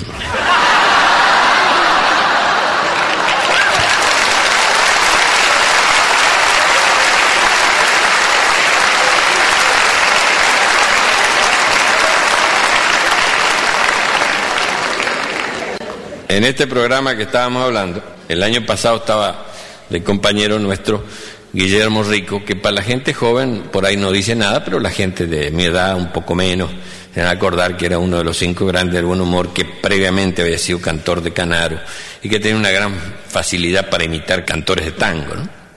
Y entre las cosas que me contó Guillermo Rico, esta, una historia que puede ser la de ustedes o la mía, los que venimos del interior a una ciudad a trabajar. Casi siempre cuando se viene, se viene con un dato cierto. Anda a este hotel. No es, eh, pero es limpio y es barato. Pero ojo, el hotel es para dos o tres días mientras buscas trabajo. eh. Después, una vez conseguís trabajo, busca pieza de pensión, porque no te va a dar el cuero para pagar hoteles. El hotel es para que eches base. Acá tenés dirección, te vas ahí. Y después buscate pieza de pensión. Y si podés compartirla con otro, mejor. Y efectivamente uno hace así.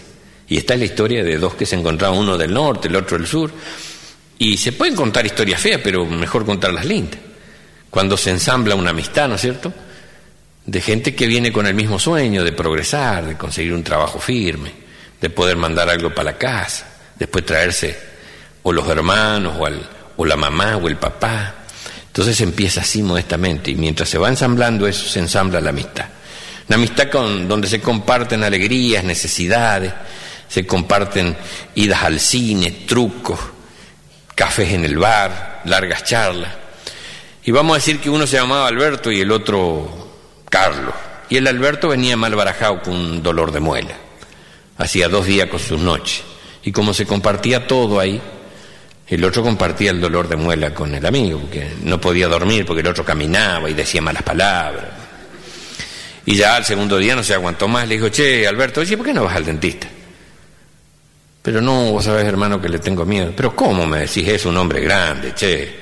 Hace dos días que vas a trabajar con dolor de muela. No me, no me podés decir que si no dormiste la noche anterior vas a estar bien en el trabajo. No podés rendir bien. Uno no está ni en un baile, está bien con, con un dolor de muela. A ver, abrí la boca. Pero si es una muela la cariada, andá y que te la saquen y a ver si dormimos tranquilos. Ya, y ya le largó la. Y el otro fue más por el amigo que por él al dentista, para no molestarlo al amigo.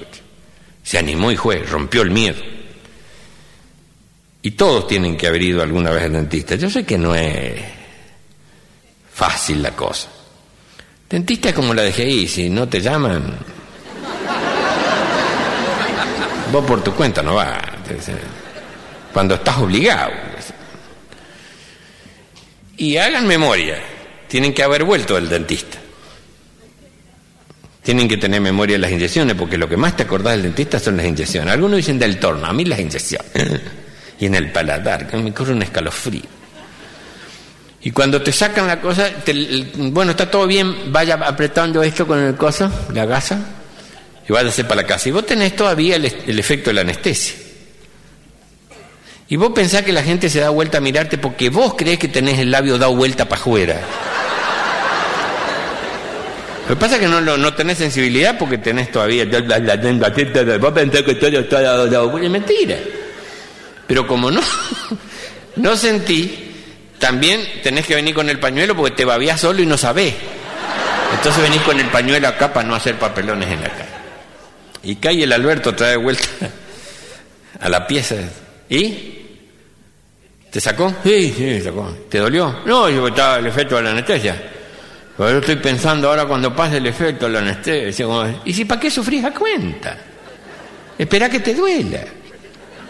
Y cuando te duela te tomas un calmante y se terminó. No, ya tomé el calmante dentro de una hora y media tengo que tomar acá medio. Y bueno, entonces tranquilizate.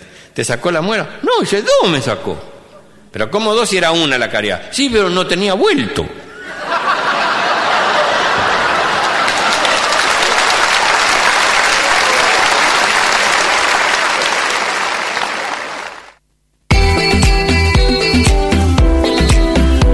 La medida, la medida del punto.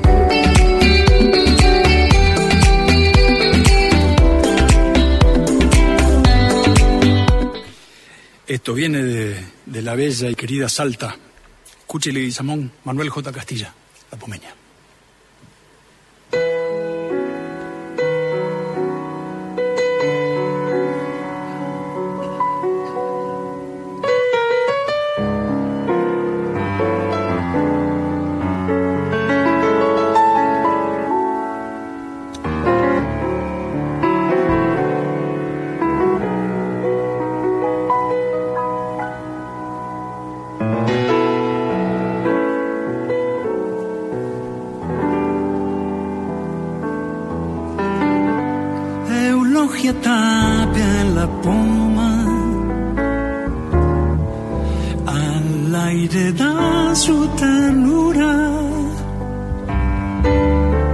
Si pasa sobre la arena y va pisando la luna. Si pasa sobre la arena y va pisando la luna. Que va cortando madura por su cintura, mirando flores de alfalfa. Sus ojos negros se azulan mirando flores de alfalfa. Ojos negros se azulan. El sauce de tu casa te está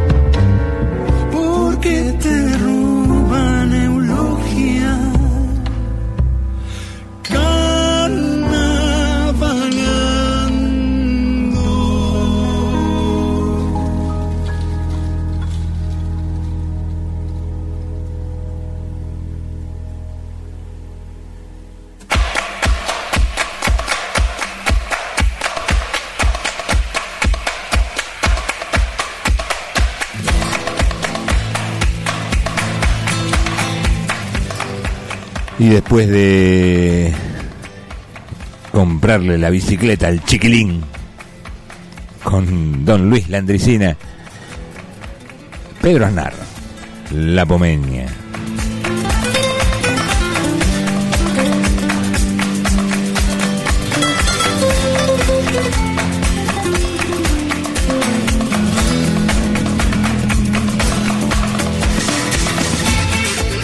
Y le toca el turno a desplegar un poquito de agenda. Y mire, son las 20:37 y por ahí que llega tarde, pero si está por ahí no se lo pierda. O sea, si nos estás escuchando en el coche, en el auto, Teatro Ambulante presenta Alan Brito Show. Esto es en la comuna de los Reartes. El Facebook de la comuna de los Reartes nos informa un espectáculo con humor para toda la familia donde Alan Brito, a través de malabares, acrobacias y funambulismo, intenta crear su propio circo y el público es el que decide si ya está listo o le falta madurar. Hoy a las 20 y 30 horas, hace 8 minutos que empezó.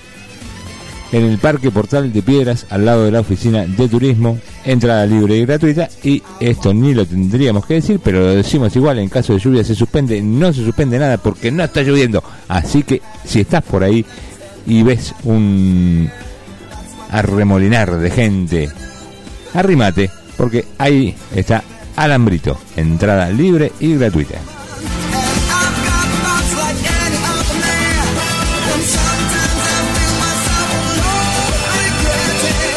Y si hablamos de las 20 y 30, cuando son las 20 y 38, ¿cómo no vamos a hablar de las 21 horas? En Delirios y Mariposas, hoy 19 de enero, la Juli Rivarola, rap, trap, folclore y cumbia en Delirios y Mariposas, que abre a las 20 horas, pero los espectáculos comienzan aproximadamente a las 21. Y ya que estamos, te decimos de mañana. Mañana te diremos del sábado y el domingo. Viernes 20, mañana Javi Castel, Blue Band con blues y rock. Esto en el bar cultural Delirios y Mariposas.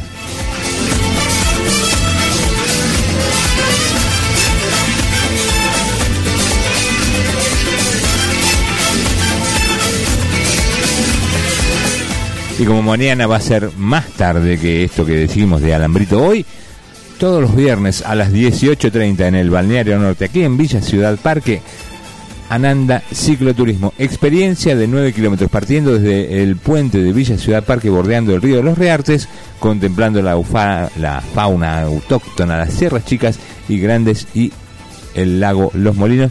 Recordá que no hace falta que tengas bicicleta. Es más, si tenés bicicleta, igual no la lleves, porque se te proveerá de una. Todos los viernes a las 18.30 horas en el para- Parador Norte. Anotarse previamente en la oficina de turismo o por WhatsApp al 3546 45 61 70. 3546 45 61 70.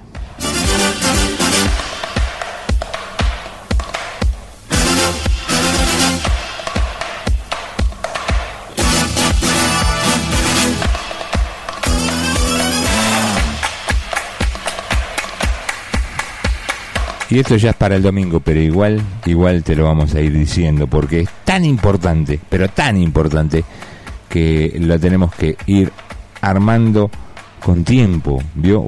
Si no lo sabes, no sé qué haces que no lo sabes.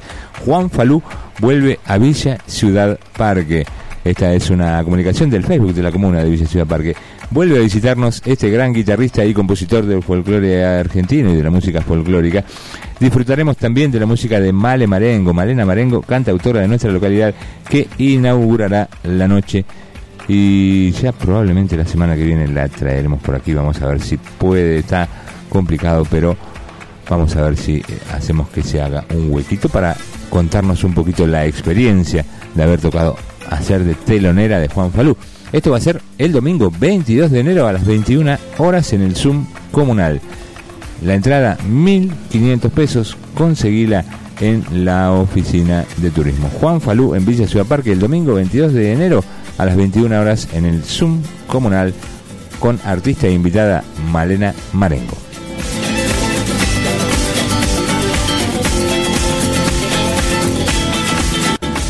Vamos con The Trucks, wise thing.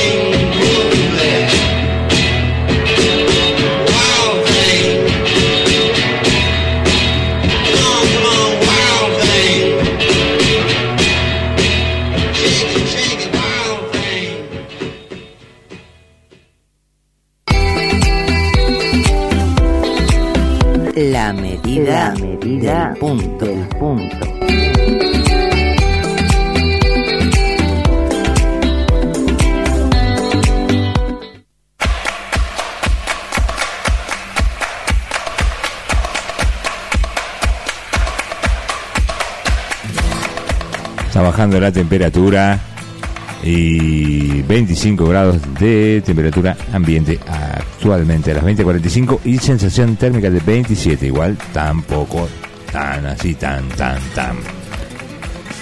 Bueno, vamos a la cocina. Qué hambre que tengo. A la cocina a preparar un par de cosas. Vamos con cerdo agridulce con papas al horno. La primera receta. Bueno, ¿qué vamos a hacer? Vamos a cortar papas ya en cubitos chiquititos. Lo vamos a poner en una bolsa para mezclarlos bien. Está bueno el, el método. Lo pones en una bolsa, le vas a agregar un chorrito de aceite, un poquito de sal, le vas a poner ajo y perejil deshidratado, le vas a poner además ají molido, pimienta y un chorrito, unos gramitos, un, dos cucharadas de pan rallado. Lo vas a mezclar todo allí y lo vas a reservar. Lo vas a poner ahora, vas a agarrar una asadera para el horno, vas a agarrar dos piezas de cerdo, de costillas de cerdo. Tenemos dos recetas hoy de costillas de cerdo, así que para que no se mezclen vamos a separarlas en dos bloques. En esta primera lo vas a agarrar y lo vas a poner con los huesos para abajo y después vas a agarrar la bolsita con, bueno, primero la sal y lo vas a masajear para que entre, le entre la sal. Y entonces, una vez que tenés esto hecho, le vas a poner a un costadito y al otro las papas, lo vas a poner al horno mediano a fuerte, 190, 200 grados, entre 15 y 20 minutos. Mientras tanto te vas a preparar una, una salsita, porque le dicen cer- cerdo agridulce, para mí es caramelado, pero bueno, con papas al horno. ¿Qué vas a poner? En una cazuelita, dos cucharadas de miel, Está, le agrega una cucharada de ketchup, una de sabora, limón, el jugo de medio limón, mezclas, mezclas, mezclas bien y a los 15 minutos, 15, 20 minutos como te dijimos, sacás el cerdo, lo das vuelta, lo pones del lado del hueso hacia arriba y ahí arriba le vas a pintar o pincelar o ponerle con una cuchara todo el mejunje que hiciste con la miel, la, el ketchup y la sabora y el limón y, lo dejas ahora sí media hora más 35 minutos para que te quede ya con la costrita bien bronceadito y bien hecho. Si lo cortás y no te gustó, todavía le- le falta un poquito, lo dejas un ratito más al horno. Vamos con la siguiente. Tarta de zapallo vegetariana. Para que no digan, viste, que siempre todos los días, todos los días hacemos cosas con carne y todas esas cosas con grasa. Bueno, a veces es que nos gusta. Somos, somos gordos de corazón y alma. Bueno, tarta de zapallo vegetariana, porque, bueno, vegetariana si, si puedes comer queso con... Sí.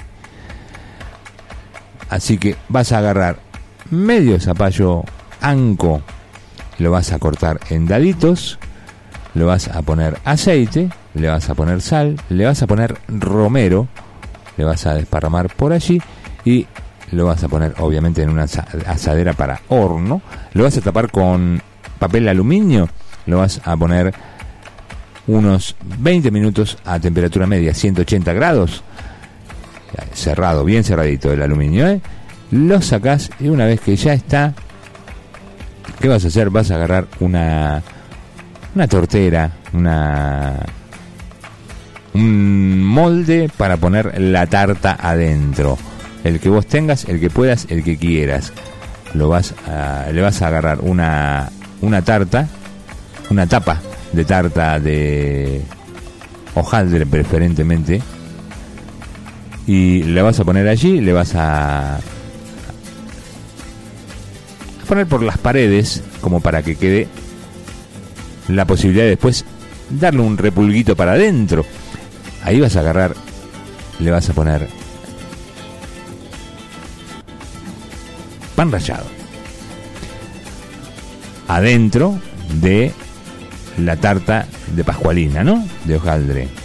Le vas a poner un poquito de pan rallado, vas a agarrar, le vas a poner la mitad del zapallo ya hecho. Ahí le vas a poner una rodaja de queso cremoso.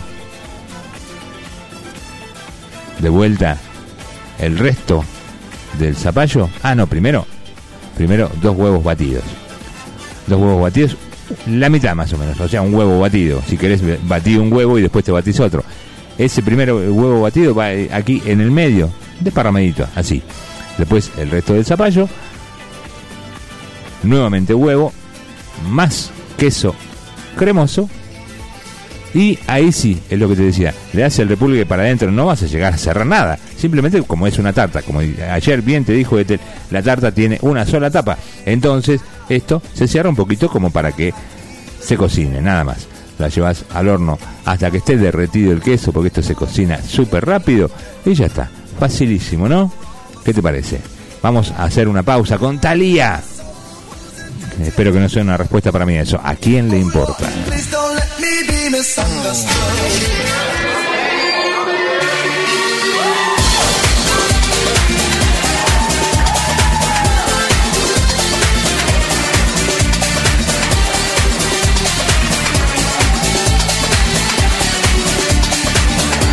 La gente me señala, me apunta con el dedo, susurra mis espaldas,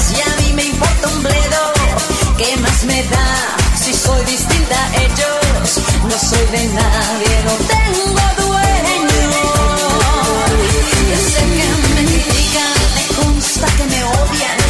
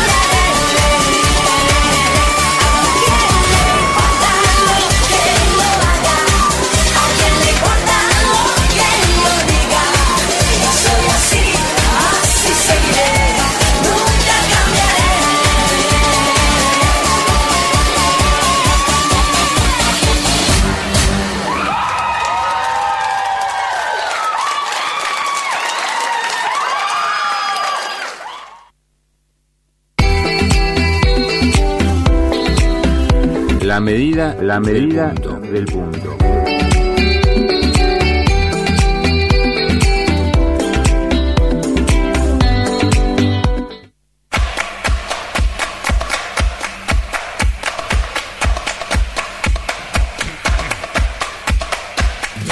Nos vamos a pasar un poquito porque son las 20.55 y tenemos que hacer dos recetas más.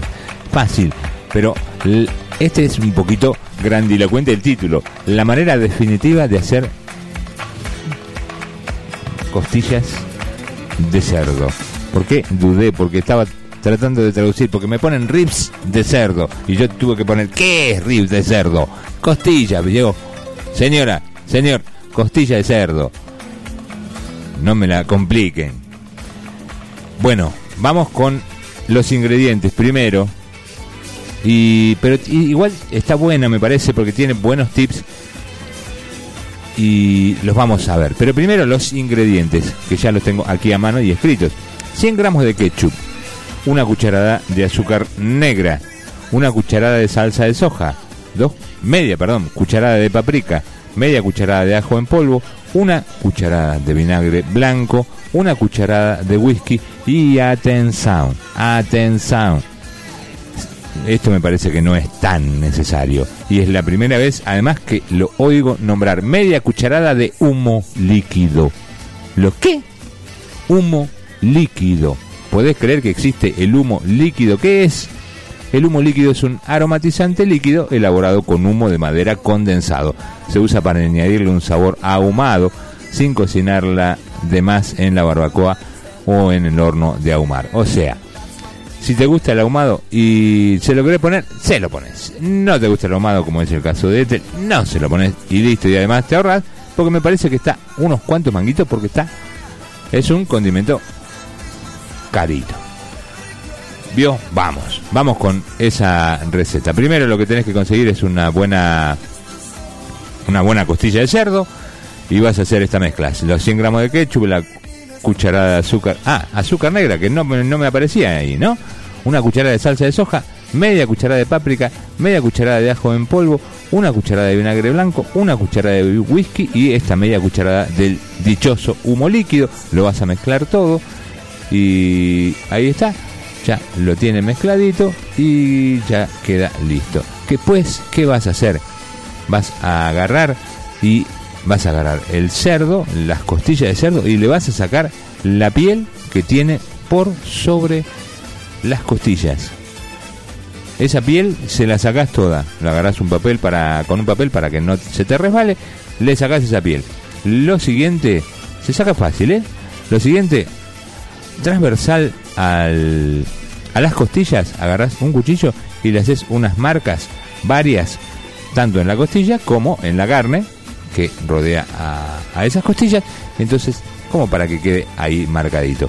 Una vez que está eso hecho, le pones sal sobre el lado de las costillas, le pones la mezcla que hiciste con el azúcar negra, etcétera, etcétera, etcétera, y le pones y lo masajeas bien del lado de las costillas y lo vas a envolver en lo posible con doble papel aluminio y lo vas a poner esto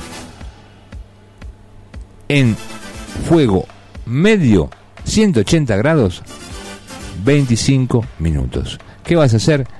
Una vez que está, lo vas a sacar, lo vas a dar vuelta, lo vas a pintar con el resto que te quedó de el mejunjue, con el, el azúcar negro, la paprika y el humo líquido, y lo vas a pintar de arriba, del lado de arriba, no de las costillas. Con eso arriba lo vas a poner al horno sin ponerle nada, ahora como para que se dore. 25 minutos más, va a estar dorado y lo que muestran acá, no, perdón, ahora son dos horas a fuego medio. No, estaba haciendo lío, me estaba confundiendo de receta, claro. Esto es dos horas a fuego medio bajo porque esto tiene que estar así. Se tiene que sacar las costillitas como están mostrando aquí en esto que estoy viendo. Se le sale la costilla sin nada, sin un cachito de nada. La costilla, el hueso solo. Y la cortás con cuchara. Y yo que he hecho el, la bondiola desmenuzada, o el pulled pork, como le dicen, te digo que si lo haces con tiempo y despacito, un espectáculo. Así que esto lo creo. Lo cortan con la cuchara, le sacan los huesos así y se lo manducas así de una. Me parece fantástica esta receta también. Y esta es una curiosidad, pero está buena como para probarla, hacerla, qué sé yo. ¿Qué vas a hacer? Vas a agarrar dos salchichas, las vas a cortar al medio, pero sin cortar las puntas. Vas a agarrar unos palitos, un- una pinza, lo que tengas para mantener abierta esa mitad de salchicha. Esto lo vas a hacer sobre la sartén, ya con aceite y la salchicha, el aceite caliente y las salchichas ahí arriba. Le vas a poner a esa abertura que le dejaste entre las dos puntas de la media salchicha, le vas a agregar dos huevos. Dos huevos. Lo vas a condimentar. Mientras tanto lo tenés un poquito para que forme, forme consistencia el huevo. Lo das vuelta. Lo condimentás como quieras, con lo que quieras y le pones lo que quieras. Lo das vuelta, lo dejas que se cocine del otro lado también y tenés lo que llaman una canoa de salchicha y huevo. Está curiosa, está buena, está fácil, me gustó.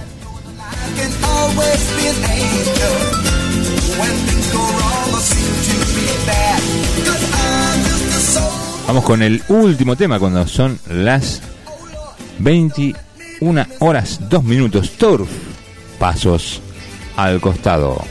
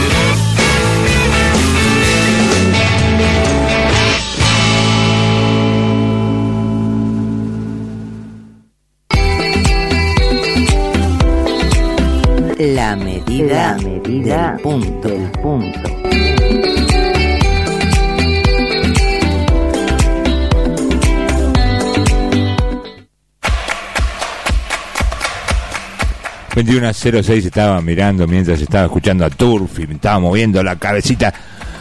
Estaba mirando de vuelta las recetas y digo, las cosas que uno hace por ustedes, eh. las cosas que uno hace por ustedes. Después llego a casa y me morfo todo porque me dio hambre ya. Con, me abrió el apetito nada más que mirar. Vio que a veces uno dice que la comida le entra por los ojos. Bueno, Además, yo lo busco y lo, lo encuentro la mejor receta para pasarles a ustedes. Así que miren lo que hace uno por ustedes. Bueno, nos estamos yendo, nos recontrafuimos y antes, por supuesto, a hablar del tiempo, que no hablamos hoy.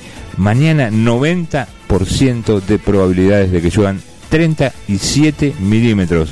Va a estar importante la lluvia mañana. 34 igual van a ser los grados de máxima, 19 la mínima.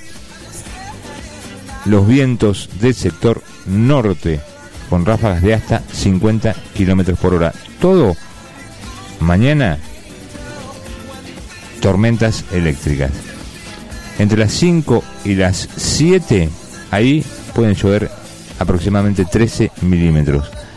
Los otros 24 entre las 16 y las 20. Así que vamos a ver qué pasa con esto. Todo con tormentas eléctricas, la lluvia.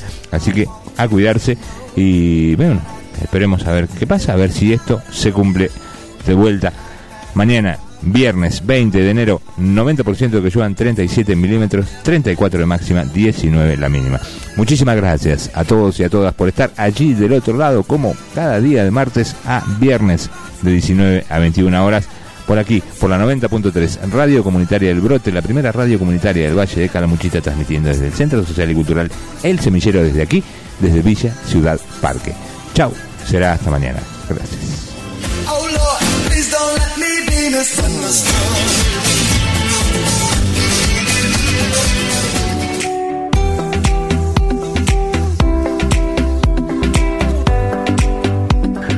Por Radio Comunitaria del Brote te esperamos de martes a viernes de 19 a 21 horas para seguir compartiendo la medida del punto.